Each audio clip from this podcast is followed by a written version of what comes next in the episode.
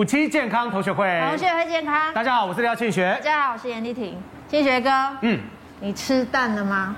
啊，吃蛋了吗？今天我吃了。哦，所以你买得到哎？我我买得到啊，真的哦。但是很多人听说买不到。不瞒大家说我蛋很多哎，感觉 我家 这句话好像怪怪的。对，我没有在炫富，但是有蛋就是厉害，我跟你说。不过我们今天我们今天要来讲蛋蛋的忧伤。对对对对，我没有感觉到好像很恐很恐慌的感觉，但听说台中的朋友，因为我婆婆说有一阵子她是对有看到蛋是空的，然后她有怕怕买不到这样子。家庭主妇会因为那个超市的架上面少了一颗蛋，或者一整排的蛋全部都不见的时候，他们会有一种恐慌的心理，要赶快去把那个蛋搬回家。啊。因为让让小孩子每天都有均衡的蛋啊，没有蛋怎么可？可是这到底是真议题还是假议题啊？我家开杂货店，那个过年之前的话呢，电视新闻一直在那边播说，哎，缺蛋啊，缺蛋啊，蛋荒啊，很多人跑去一大早要去买蛋啊，买不到鸡蛋。就我家的杂货店里面，两笼的蛋都还在那边，也没有客人来抢啊。对呀、啊，所以其实到底是为什么？因为蛋这件事，我们今天呢来宾非常的丰富，因为大家都买得到。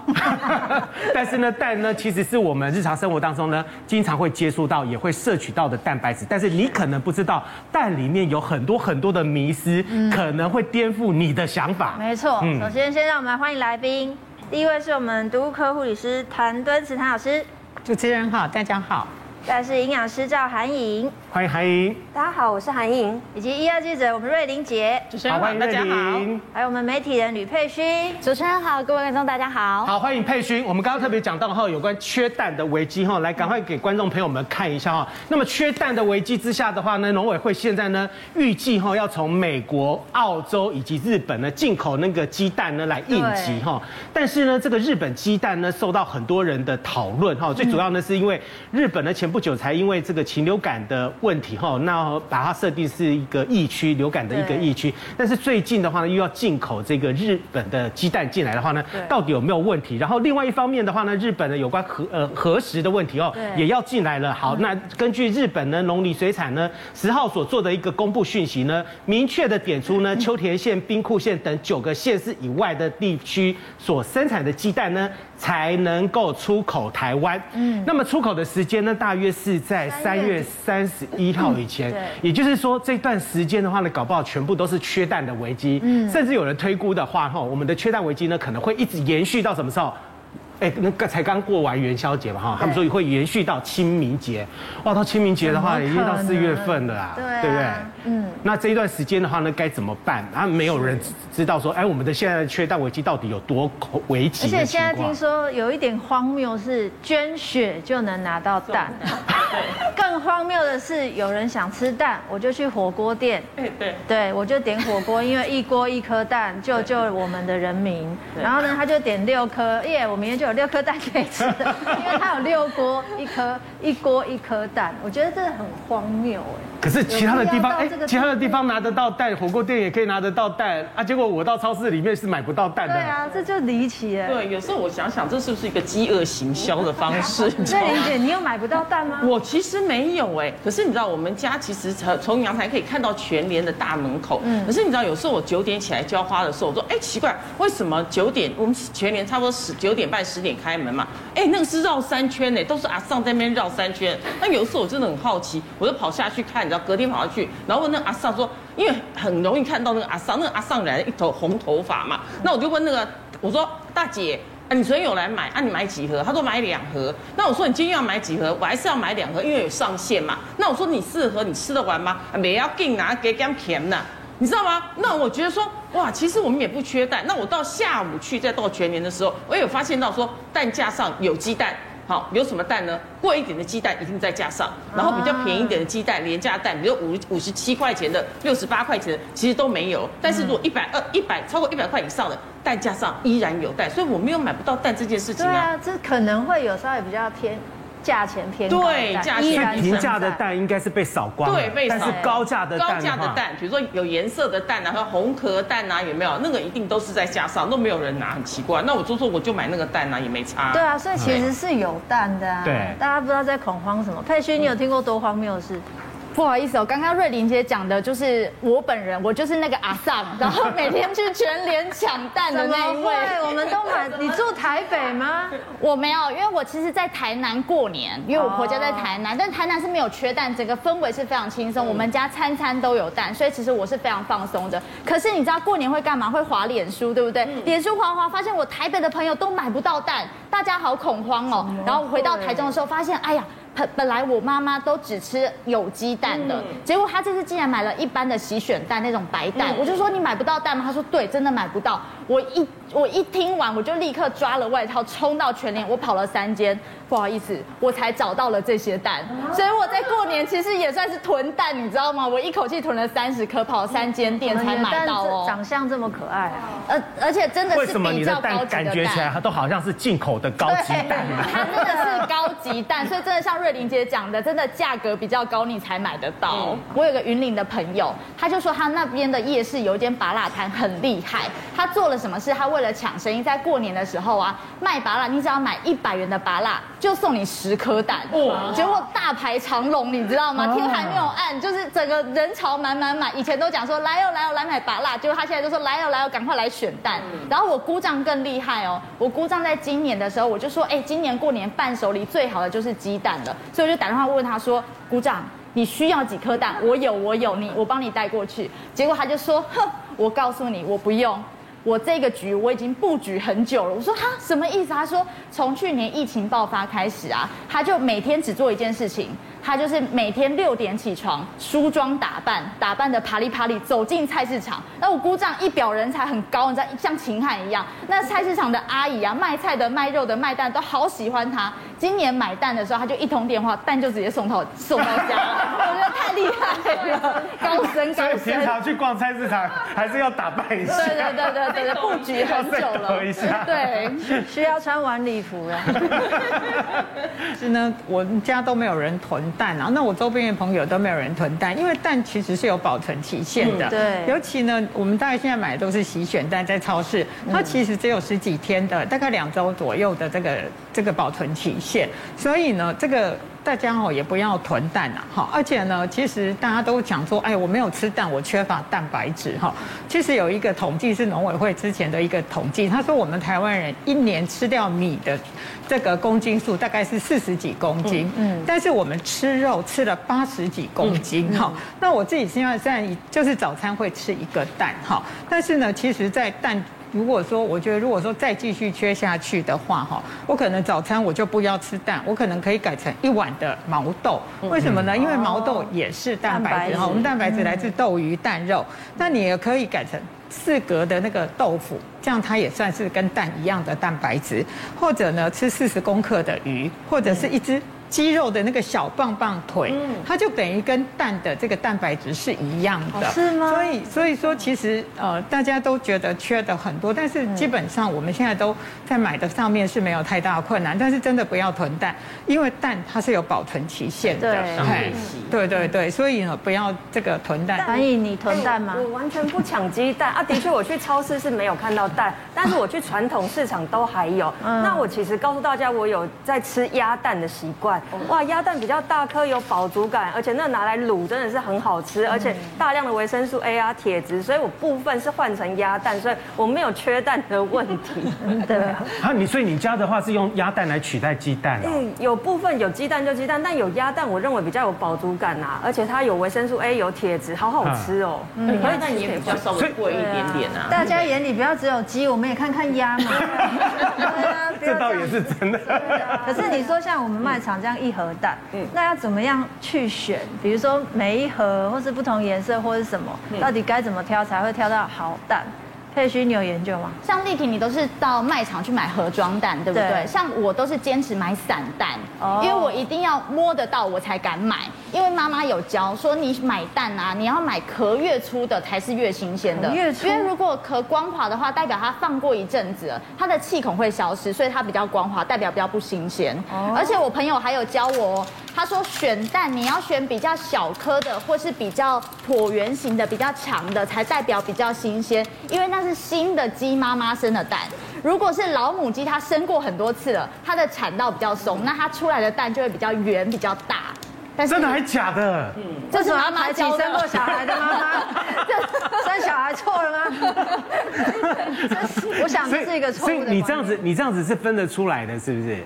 就是我去挑的话，我就会像摸牌一样。来来来，那我让你摸这一排，你怎么摸？如果是我的话，如果是我的话，一般这看起来都一样啊。散弹的话，它就是摆在那边嘛。对。然后我就会伸出我的神之手，然后开始这样闭上眼睛，感受像摸牌一样。像这个有一点粗还 OK。如果说像这种一颗一颗摸，一颗一颗摸，像挑钻石一样，真的一颗一颗摸，要摸过我才敢。那那那你你摸看看，你这样子摸看看，好，你帮我挑出最新鲜的蛋。我觉得最新鲜的。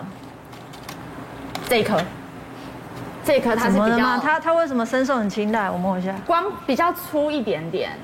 如果、哦、所以选蛋反而要选老太太，不能选年轻人。我妈妈教说要摸壳比较粗。你说要摸粗一点的。对，然后要选比较小颗的。这个有比较薄啊，这颗最小小颗就要选小小啊，蛋黄就少啊。可是它是新的鸡妈妈，小颗这个，小颗这个，你看小颗这个。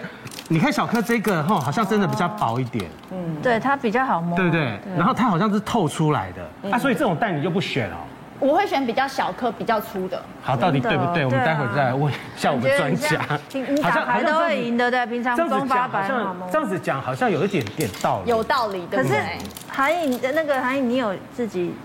选蛋，我其实很少自己去挑蛋啊。不过其实以营养学，我们在讲说，其实你应该选比较光滑一点，因为有些已经放得太久，或老母鸡或病鸡，它会比较就是比较表面很粗的蛋。所以其实这个大家还是要注意一下。我们还是建议选比较光滑、比较细的。所以，所以你们两个是错的，你们两个是不一样的，对不对？的。潘老师怎么说？你 们那所以一个是一个是找这种比较。呃，光滑的，一个是找比较粗的啊。谭老师，其实哈，正常目光应该会放在年轻人身上。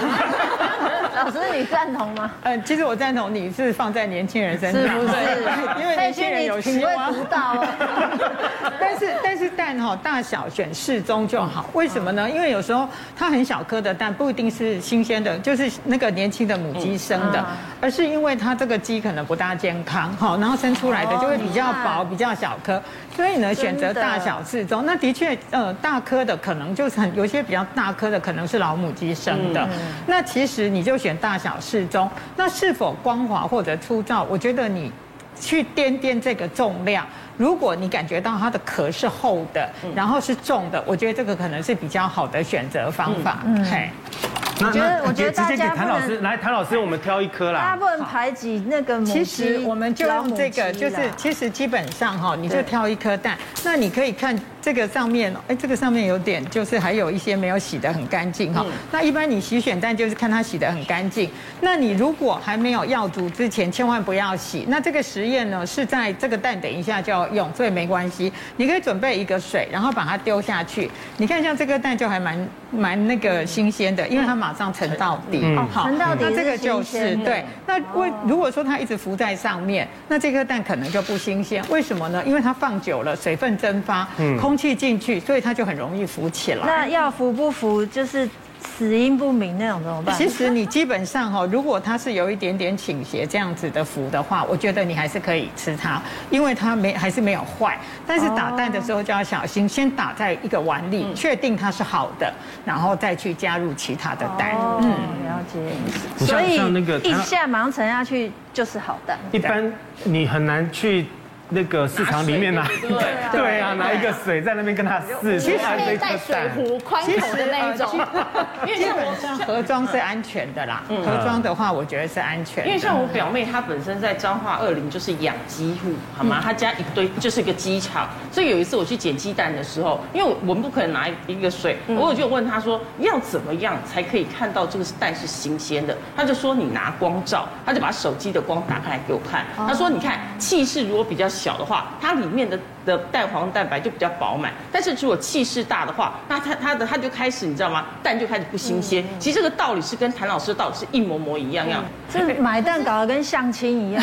哎，你知道你知道我们之前有去那个养鸡场去采访过，然后他们那个养鸡场呢，其实是呃养了那种五彩蛋。嗯，对，那个佩勋啊七彩蛋哈，佩勋也有去过。那间那间那个农场真的很特别，老板养了各式各样品种的鸡，那每一种鸡的品种不同，它下的蛋颜色就不同，所以会有偏红的、偏蓝的、偏绿的，还有一些黑色的，而且大小形状都不同，那把它拼在一起就变成七彩蛋。那因为它都是土鸡放养的，所以他就说，呃，如果说你要挑好的蛋的话，还有另外一个方法，就是你把蛋打开来。然后拿牙签插在那个蛋黄上，如果牙签能够屹立不摇，就代表那个是一个好蛋。所以那个时候我们在外景的时候，我们在那个蛋上面插了二十几只牙签，都没有蛋黄都没有破哦，非常厉害。不过你可以帮我们试验看看吗？你说那个如果是是新鲜的蛋的话，它的蛋黄是不是？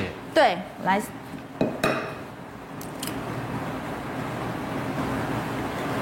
哎，这个蛋还算不错，嗯，还算饱满，其实还算不错，因为它蛋白这个部分凝固有没有？它果冻状的比较多，因为有些打出来是水水的，其实就已经有点不太新鲜了。对，就是那个蛋黄跟蛋白是分离的状态。对对对，好，我先插一根。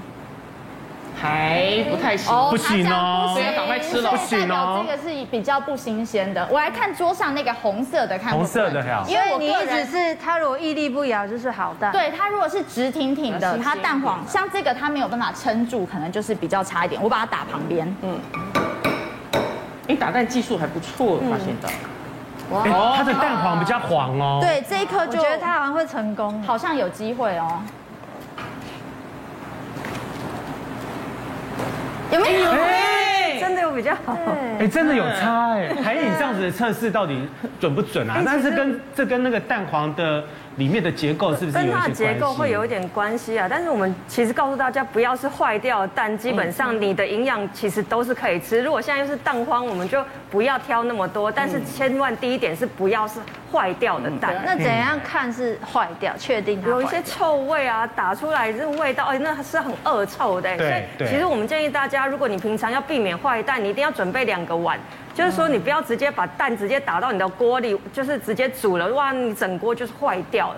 所以会建议说，你另外拿一个碗先打，先打出来，确定闻一下的味道，哎，是正常的，没有什么臭味，你再开始去做你的料理，这样是比较安全的。你知道那个五星级的饭店哈，你看他们早早上的时候呢，在现场煎那个蛋的时候呢，他们通常的处理方式就是像你们讲的这样子，先打碗，他一定要打到碗里面，然后呢再把它呢。倒在锅子里面，再下去煎。对。可是呢，早餐店一般的早餐店不是哦。直接打。哦，阿姨那个动作很快哦，哎，汉堡加蛋，对，就下去了。而且阿姨都可以单手弄。哦，对，单手，对，超厉害。对。而且你看，你有发现到，其实有时候早餐店哈，不管人多人少，有时候都一大笼，对不对哈？那人多的时候，哎，可能那个吃到坏蛋的几率也不见得说没有哦。可是你知道，我们很害怕在外面吃这样的早餐店资源，它有加葱，它有加九层塔。好，然后然后什么味道都把蛋饼再加进去，然后什么味道都把原本的蛋味都盖住了。所以说我建议大家到外面吃早餐店的时候，尽量吃全熟蛋，不要说说哎，我今天要双双呃双呃双蛋，然后呢半熟都不要，因为外面早餐店的危机会比较大一点。即使你吃到坏掉的蛋。那即使它已经熟了，那你至少在呃呃细菌引起的疾病真的会少很多。我要这样讲，因为大家都图方便嘛。那有时候早餐店也图快，那那蛋都半那个蛋几乎都不太熟。对，谭老师其实其实最危险的地方应该是它的蛋壳，对不对？对。那个蛋壳里面其实有很多的细菌。细菌。那早餐店的话呢，他们其实拿起来的时候呢，就直接这样子打下去，他的手也没有清洗清洗过，然后呢，鸡蛋上面呢也全部都是细菌，这样其实很容易感染。是，其实哈要跟大家讲了，只要你摸到蛋。就一定要去洗手，对，因为这种案例实在太多了哈。像那个很多的妈妈，小孩子在哭，然后也许前面打个蛋，然后呢就随便抹两下去抱小孩，小孩就沙门氏菌感染。嗯，那我要讲一个那个，现在之前很多人种花的时候会放很多的那个蛋壳在上面，对，对不对？对。那我有一个亲戚，他的小 baby 呢，就是在就是在他们家玩的时候，然后爬一爬就去摸那个蛋壳，嗯、结果后来呢就染上染上那个沙门氏菌，结果呢拉到这个。的肠子都破掉了，啊，对，所以这个哦，记得摸到蛋一定要确实的洗手啦。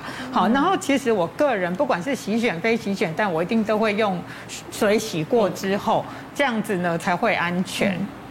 那那谭老师，如果我们一般像这样洗选蛋买回家，我们是立刻放冰箱吗？哦，其实基本上洗选蛋你就可以直接放冰箱，确定它是洗选蛋的话，哦、但是要记得蛋尖朝下，炖端朝上，嗯嗯、因为刚刚我们讲炖端有一个气势，如果你让它朝下的话，哎，它气势会越来越大，然后呢会越来越不新鲜。但是你要煮之前，你可以先洗一下。可是很多人就说蛋要不要冰啊？好，如果冬天好，如果说你家的室温在这个二十度 C 以下，那当然你可以考虑不冰。但是呢，如果夏天，我还是建议放到这个冰箱。而且美国有一个规定，只要是洗选的的蛋，你在这个洗选之后呢，就一定要保存那个在低温的环境下。好，所以呢，你洗选带回来还是放冰箱会比较安全。反正大概可以，它如果放冰箱可以放多久？它有期限啊，其实按照它的期限。那如果一般的那种散呃散蛋的话呢？散蛋如果没有洗的话，它其实可以放到一个月左右。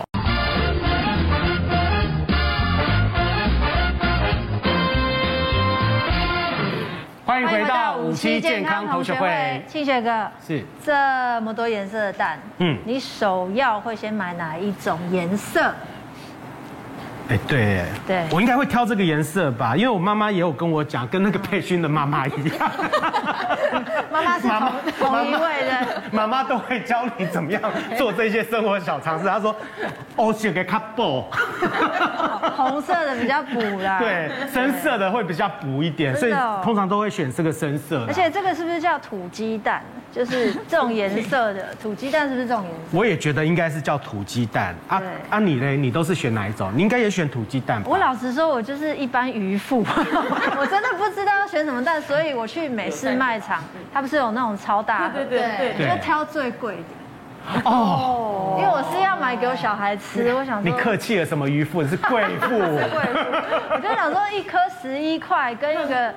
跟一个十三块的或什么，我就买那个十三块的。每次卖场有卖到那么贵吗？一颗蛋现在要到十三块？有，也十一块多啦。我的意思是说，比价的话，我会买比较贵的那个。有现在，可是它现在有特卖哦，七块钱一颗，跟你一样的。蛋荒怎么可能还特卖？没有，它就卖到七块钱一颗。所以我就说，有时候我在想，说是不是饥饿行销？可是你知道吗？我们一般在一般的超市里面看的时候啊，通常都是。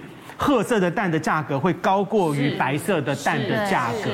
那我问一下那个谭老师，谭老师到底有没有分别？就是说啊，欧写给卡布哈，就是深色的比较补一点啊，啊白色的比较普通一点，然后呢深色的比较贵一点。而且还有人说吃多吃这种白蛋会有妇女疾病，到底是不是真的？其实不是啦哈，红蛋白蛋营养价值一模一样，它只是因为黑人生黑小孩，白人生白小孩，同样的道理。哦，所以他妈妈就是长这样，就是基因。嘛，对啊，所以这个跟那个无关。但是呢，其实因为为什么这些特殊颜色的蛋比较贵？事实上就是因为它的品，它的数量少，那物以稀为贵，所以数量少的东西当然就比较贵。但是如果以营养价值来看，其实是一样的。所以煎蛋的时候可以加盐。哦，对啊，我觉得这个我最常被人家留言的哈，就是说那个。煮蛋煎蛋能不能加盐？好，其实它这个是说哦，蛋有乳酸菌，加了盐之后会产生什么有毒的氯气啊等等。其实没有，蛋没有乳酸菌，所以你要加盐加酱油，你自在就好。那其实呢，最常被问到就是说蛋黄上面会有灰灰绿绿的，是不是有毒重金属？哈，其实我们实验室呢，在大概十几二十年前做过很多蛋的这个实验。为什么？因为曾经就有一个周刊，他接到爆料说，哎，台湾的蛋有重金属。那这个周刊它也不是乱来的。他就从基隆一直买蛋买到了新竹，然后送到我们实验室检验。其实蛋哦几乎都不会有什么重金属，因为它生长期很短嘛，所以那个蛋黄上面灰灰绿的不是有毒重金属。因为我们做了好多蛋的实验，它重金属量真的是几乎微乎其微了哈，所以大家不要再紧张。那个会产生灰灰绿是因为你煮太久，然后呢这个形成的硫化铁，那硫化铁没有毒，所以大家不要紧张。嗯，但是很常也听到说那个什么生长激素。哦，对，老人家很爱说，哎，能不讲伤济，那个激素很多在你身体就会产生什么妇女病。韩颖真的生吗？生长激素是有有可能。现在已经没有人在用，因为生长激素很贵。对。你用我们现在台湾其实很多饲料是已经改良过，可以让它是比较优选，然后喂的比较好的，所以鸡可以保持它比较不会受病菌，然后它免疫力比较好。所以现在已经没有人在用贵松松生长激素，大家不要再以讹传讹了，拜托。哦，所以没有这个疑虑了。对对对，然后现在其实还是很多有。可是这样子的说法其实都还是存在啊。对啊，我妈妈都教我不能吃白色的蛋，因为有生长激素。然后我又生两个女儿，我就更谨慎，你知道吗？可不可以今天少跟妈妈互动？我说你妈妈看这期节目好吗？所以其实现在打破迷思啊，就是说生长激素很贵，卖蛋的人卖鸡人不会用那个东西，然后呢，蛋里面也不会有重金属的问污染的问题，所以也不会多吃就会什么妇女病。那一天最多可以吃几颗呢？其实哈，我们还是希望蛋白质来自豆、鱼、蛋、肉了哈，因为这个还是你均衡的摄取哈。嗯。但是呢，要讲一个美国曾经就是他们报道的案例，有一个八十八岁的人，他非常喜欢吃蛋，一天吃到二十五颗蛋，哈，他不吃别人，他只吃蛋，二十五颗，对对。但是呢，他的心脏血管呢，其实都是非常好的。哦。好，那他们美国也做过一些研究，其实很多人误以为吃蛋会增加胆固醇，对。然后呢，其实吃蛋不会增加你的胆固醇，因为百分之七十的胆固醇是人体自己制造，百分之三十才是吃进来。那他们美国就做了一个研究，发现呢，哎，蛋的使用减少的时候，嗯，他们心脏血管疾病的病人。好，反而是上升的，而且呢都没有减少的趋势，所以后来他们就把蛋除污名化了。但是这种蛋的研究也很多，像前几天就有人就是提出来就说，哎，这是英国做的嘛，就说你每天多二十公克的蛋，哎，你会增加出血性的这个脑中风的风险会增加。所以呢，我觉得这个蛋哈不是说你吃几颗，而是你要适量。你的蛋白质还是来自豆、鱼、蛋、肉，那每个人所需要的这个蛋这个蛋白质的量不一样。像我以我来算，我一天大概要需要到六十公克的蛋白质。那我如果吃一颗蛋，我可能就其他的东西我就少吃。那我如果说哎没吃蛋，我就把这个东其他东西再吃回来。我觉得用这样来评估会比较安全。所以呃，并不会说因为多吃了蛋，你的胆固醇就会变高。对，或或你就说你少吃，哎，你胆固醇就下降。其实这个现在已经没有。好，那我问再再问请教一下这个韩颖哈，那既然蛋那个。颜色都不一样了哈，啊，不止外表不一样，我甚至刚刚那个那个佩勋呢，把它打蛋的时候呢，你也看到说。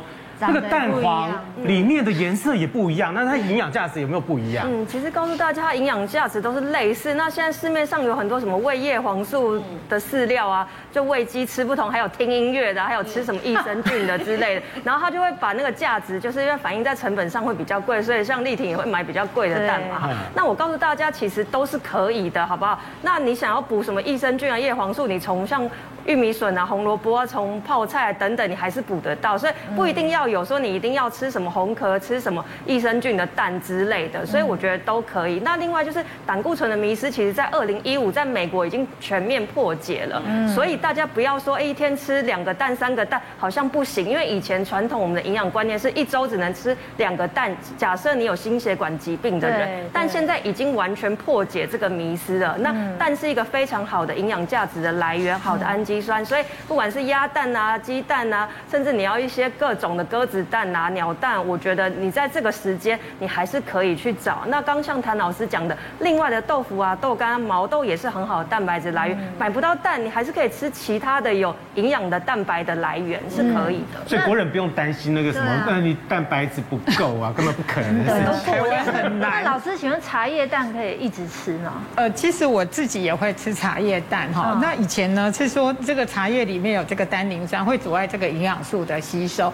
那其实现在的这个茶叶蛋，有的就是用香料嘛。但是其实我要特别提醒吃茶叶蛋的，就是很多人都喜欢卤的很颜色很深的。对。但我个人曾经吃过一颗比较深的蛋，我觉得那个太咸了。嗯。所以呢，我觉得我们还是买茶叶蛋的时候，尽量夹上面一点颜色不深的，不要夹那个下面卤的很深的那一种。那我会觉得比较安全。是，我是谭老师的粉丝啊，他常常会。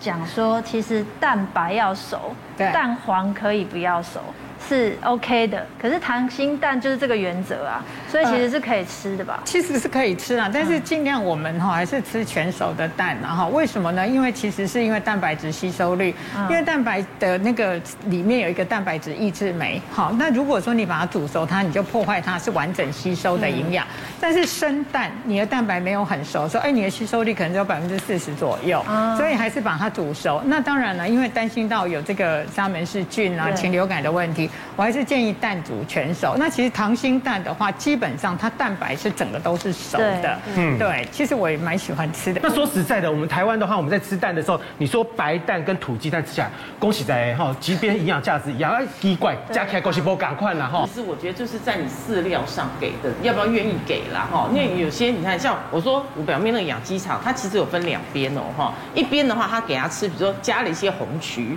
那它出来的蛋黄就比较黄，比较饱满。那另外一种呢，就不给他吃，所以打起来就像刚刚佩轩打打的一样，佩娟打一下，它一个比较白，颜色就已经很正常。反正我吃蛋的原则哈，就第一个我不吃超过八颗啦，很多哎，很多 哎，对，因为我姓王。我很怕，好冷的笑话。没有，然后再说真的没有蛋的话，我还是会有一些一些呃补救的措施。因为其实很多人过敏源来自于蛋，蛋他就不能吃蛋。对，那他真的都不能吃有替代的吧？对，当然是有啦。因为你看，像我们像呃，我记得谭老师曾经跟我讲过，我们很很重要的一个尝试，就是说我们宁可吃没有脚的。对不对？好，在蛋白质是没有角的胜过有角的，哈，所以我说我会选择说，如果除了豆浆、豆类的东西，因为像我们豆浆来讲的话，一罐是四百 ml 嘛，对不对？那蛋蛋的话，一颗是七公克的蛋白质，那你等于四百 ml 等于两瓶的呃两杯的豆浆就已经超过两颗鸡蛋啦。那豆浆是还蛮好的选择，豆类是蛮好的选择。然后再就是我可以吃没有角的，比如鱼呀、海鲜呐，哈，然后这些蛤蜊呀，但它的蛋白质也很高，还有海胆乌泥，哦哇，这个海胆固呃。胆固醇也没有很高，但是它的蛋白质很高，然后再加上呢，要吃就吃两只脚的鸡嘛、鸭嘛，好这些东西，要不然再去吃四只腿的，好四只腿的我们就尽量少吃，因为它毕竟是红肉，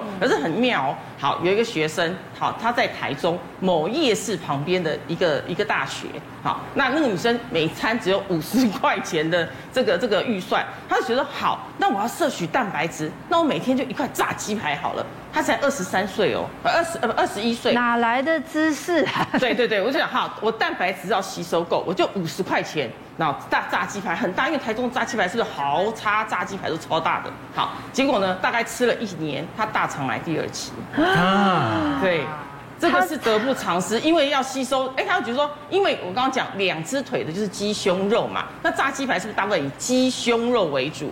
可是他觉得说这样子我又可以补充蛋白质，其实错误的，因为它是油炸物，对，宁可吃食物的原型，但是以清蒸或者是以烤的为主，而不是以油炸为主。而且油炸营养价值会降低的，对，一样会啊会啊，油油炸会降低。不过现在大家都比较讲究轻食啦，对啦，那比较担心的就是说哦胆固醇过高这样哈，问一下韩颖了哈，啊胆固醇如果过高的时候的话，有没有什么方法能够让这个？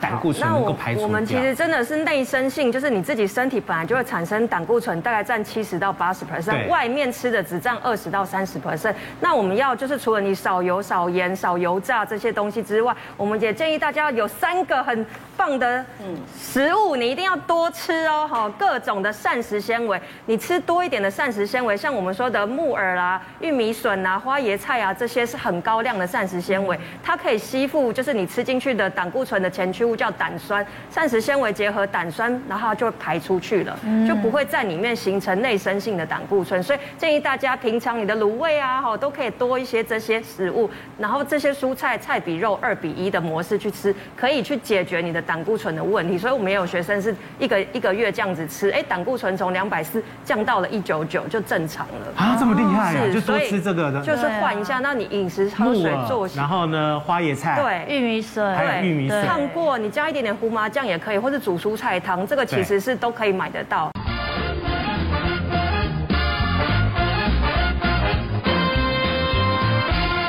欢迎回到五期健康同学会。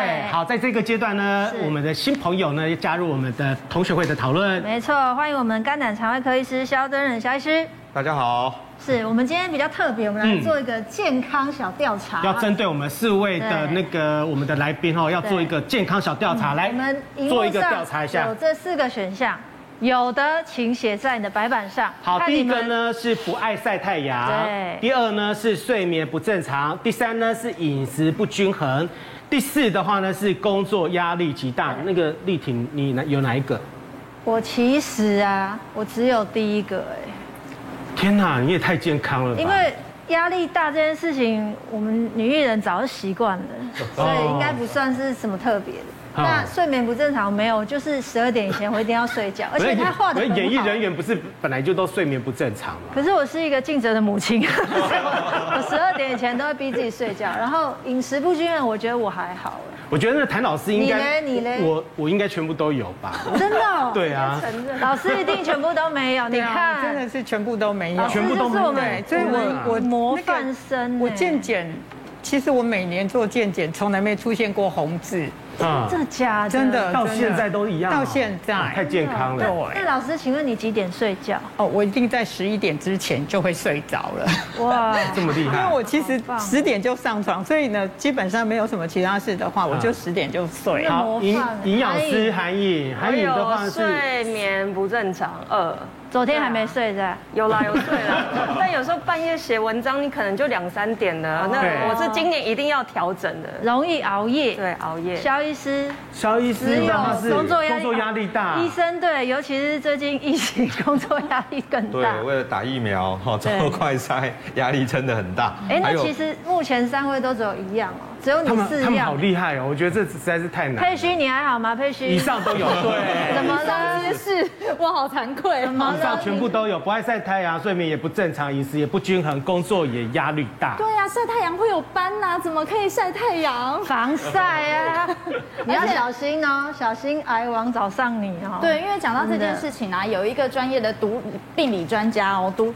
专业的毒理专家，他叫招明威。他这次八哥的事件呢、啊，他就有说到，其实他妈妈也是胰脏癌走的。嗯、那他就在回想说，哎，整个过程发生是怎么样？他说有一个很明显的特点，他妈妈就是不断的反复的发烧，而且那个发烧呢会在三十八点五度。不断的重复重复这样子，然后呢，它的频率会发生的越来越快，越越快。那他是独立专家，他就有这个警觉性，想说，哎呀，他是不是被什么东西给感染到了？于是呢，他就带妈妈到大医院检查，可是反复了好几个门诊，他都检查不出原因。然后这过程中伴随着妈妈她越来越消瘦。最后呢，挂到了血液肿瘤科，才发现哇是恶性肿瘤，所以她从发病然后到过世，其实也只有短短十三个月。可是她回想整件事情哦，她说网络上常常会讲说，哎，那胰脏癌的高危险族群是说他可能是六十岁以上，然后你可能会吃油啊、油脂啊。然后糖分啊，或者是你的生活之中大量接触了那些化学产品，然后还有你可能会抽烟喝酒，这样算是高危险族群。可是他的妈妈完全没有，但是他妈妈符合了什么呢？就是刚刚讲的这四点，也就是我中的这四点。嗯，所以我觉得非常非常的可怕。嗯，但庆学哥前几天有个新闻，大家都很遗憾，就是我们八哥大哥他离开大家这样。我们先来看一段影片。资深艺人八哥因为胰脏癌辞世，享受六十七岁。胰脏癌早期症状不明显，被发现的时候常常是晚期，被称为癌中之王。就连健检超音波也很难发现。那主要原因是在于说胰脏的这个位置呢，它主要是位在这个后膜的腹腔里面。那它前后左右其实都有好几个器官。胰脏癌难发现，专家解释，因为胰脏被肝脏、小肠和胃包覆起来，加上胰脏体积小，长约十五公分。宽二点五公分，因此超音波不容易看到。加上胰脏没有痛觉神经，发现的时候大多已经晚期。一般的超音波很难发现，除非透过电脑断层，甚至是内视镜超音波。而不少名人也都因为胰脏癌逝世。已故时装品牌香奈儿艺术总监、时尚老佛爷卡尔拉格斐，英国媒体报道他就是罹患胰脏癌。另外，包括全球知名三大男高音帕华洛蒂。知名体育主播傅达人、新北市议员唐慧玲都不敌胰脏癌病逝。显性的一些症状其实并不明显，胰脏癌的治疗方式基本上来说，目前都没有太有效的治疗方式。存活率方面呢，五年之内基本上来说没有超过一 percent。过去曾有医师整理七大高风险族群，包括六十岁以上、有抽烟习惯、肥胖、胰脏相关家族病史，另外喜欢高糖高热量食物。不过也有病患没有高风险条件，但睡眠不正常、压力极大，还是罹患胰脏癌，癌中之王不得不防。好，我刚刚看了吓一跳哈，原来有那么多名人是因为这个胰脏癌的关系。而且他是癌王。对，他是癌王，他就等于是说，呃，一旦发现的话，你要去医治他，对，或者是要去挽回他的话，恐怕就是比较难一点。萧医师，对，没有错。胰脏癌被发现的时候，事实上五年存活率哈不到百分之五。所以是当有症状的时候再发现，几乎是诊断就等于死亡率，来不及。对，一般都三到六个月内就会过世。啊，不过八哥这个案子，我比较，我觉得大家比较重视，就是说他明明每三个月就做一次健康检查，对对对，为什么诊断的时候还是末期？对，因为从发现到过世也没有几个月哈。嗯。我想最重要的是你到底做怎么样的检查了？嗯，一般的健检比较常做的是用腹部超音波检查。那我想刚刚在影片中也讲很清楚，嗯，腹部超音波检查，因为哦我们的胰脏在什么位置哦？事实上在我们胃的正下方，所以它的表现可能是我就是上腹痛，那上腹痛一般就会做胃镜，对，或者做超音波。胃镜当然看不到胰脏，好，那超音波可以看肝、胆、胰、脾、肾，可是呢，这胰脏只看到一部分而已。因为胰脏的尾巴哦，胰脏胰头哈，一直到尾巴，那么尾巴的地方会被胃的空气挡到。对，所以我们做超音波的时候，那个地方就是一个死角。我们来看一下那个胰脏癌的它整个流行病学的状况，被诊断的平均年龄是七十一岁。嗯，所以事实上比较是高年龄的长辈，对，年龄比较高的。然后另外三分之二的病人呢都在六十五岁以上。嗯，所以高龄嘛哈。嗯，那最年轻的。大概在四十五岁，四十五岁以上才会发生。嗯，所以你最起码，你只要年龄不到四十五岁，肚子痛，请先不要担心是胰脏癌，大家基本上可能不是。哦，假设你有你是高危险群的话，对，好，那我们怎么定义高危险群？哈，第一个是你四十五岁以上，同时合并以下几点。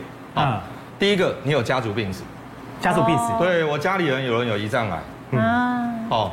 二等亲、三等亲之类有胰脏癌，好，那这个就是一个危险因子。嗯，第二个，你有糖尿病，糖尿病，对，嗯，糖尿病人得到胰脏癌的风险是增加变八倍，哈，没有糖尿病就是有糖尿病比没有糖尿病得胰脏癌的风险是八倍，嗯，所以当你有胰你有糖尿病，当然要小心。第三个，你有慢性胰脏炎，啊，好，你常常会肚子痛的慢性胰脏炎，那个通常是喝酒来的，哦，好，那第四个，你本来抽烟喝酒就。很多，好，抽烟喝酒做很多，这样的也非常的危险。遗传呐，哈，对，遗传占了十趴，抽烟三十，抽烟三十趴，对，啊，饮食大概占二十趴，对，饮食的部分，三高也算吗？算算，特别是你，你假如有糖尿病，其实就三高之一嘛，要非常小心。嗯，特别要提一件事情，就是二零一九年，我们中研院跟台大医院合作，就发觉说，其实糖吃太多的糖。是造成胰脏癌非常重要的危险因子啊，所以那个含糖饮料要小心。对啊，台湾含糖饮料太恐怖了。对，以前我们都知道，只知道说好像糖尿病跟胰脏癌有关联，对，可是因果关系不确定。嗯，哦，但是在那篇研究里面就很清楚哦，它是把老鼠哈，老鼠让它的胰脏细胞浸在糖水里面，血糖越高，它的胰脏细胞 DNA 产生破损伤害的几率就越高。对，哦，所以你血糖比较正常是一百，你变两百的时候，DNA 伤害就有两倍，三百就三倍，到四百就四倍。嗯，所以因果关系在那篇研究里面是非常确定的。嗯，哦，所以我们要非常小心这个饮食这个二十 percent 的，好这个部分。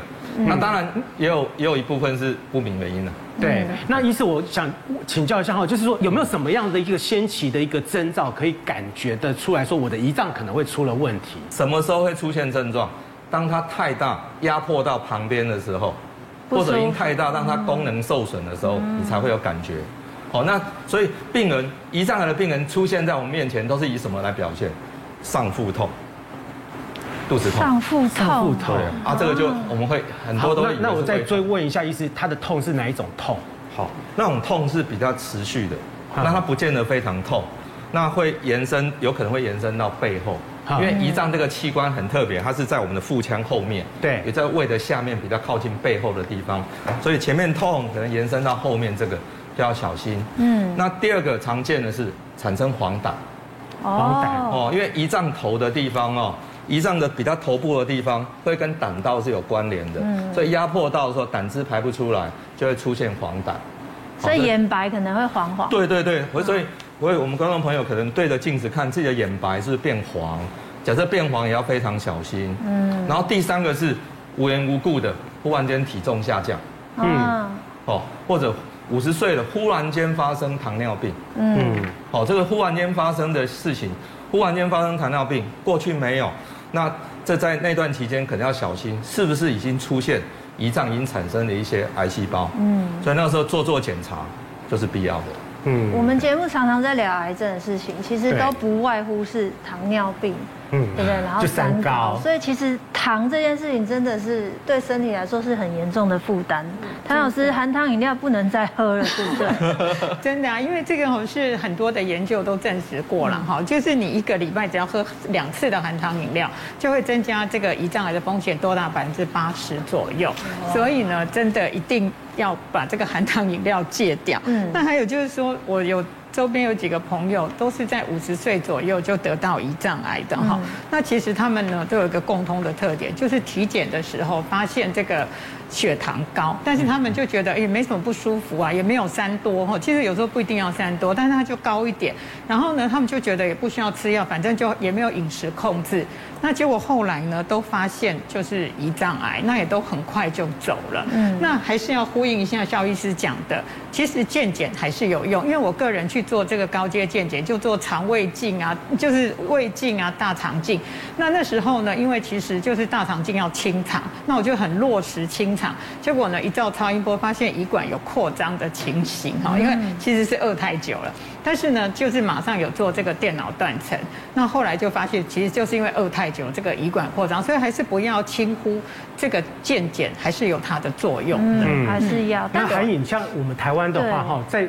呃，饮食摄取上面的话呢，是不是有跟其他国家不一样？但是我们看到说，台湾的癌症的发生率会不会高过其他国家？嗯，其实以流行病学来讲的话，亚洲其实我们这些糖啊，你说糖尿病啊、洗肾的确是真的是蛮多的。我觉得跟饮食真的是精致化有关。像我们早上有时候吃什么面线啊。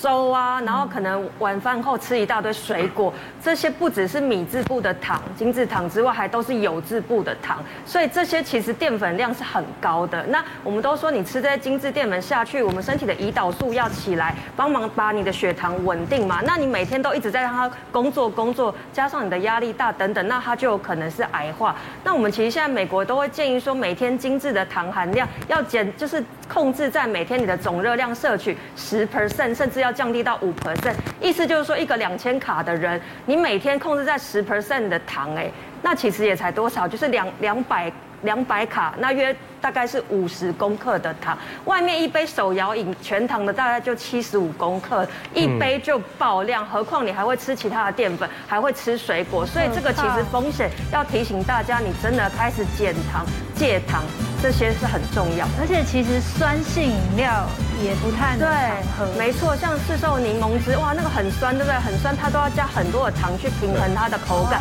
那都是隐藏的糖。那番茄意大利面酱，那其实也。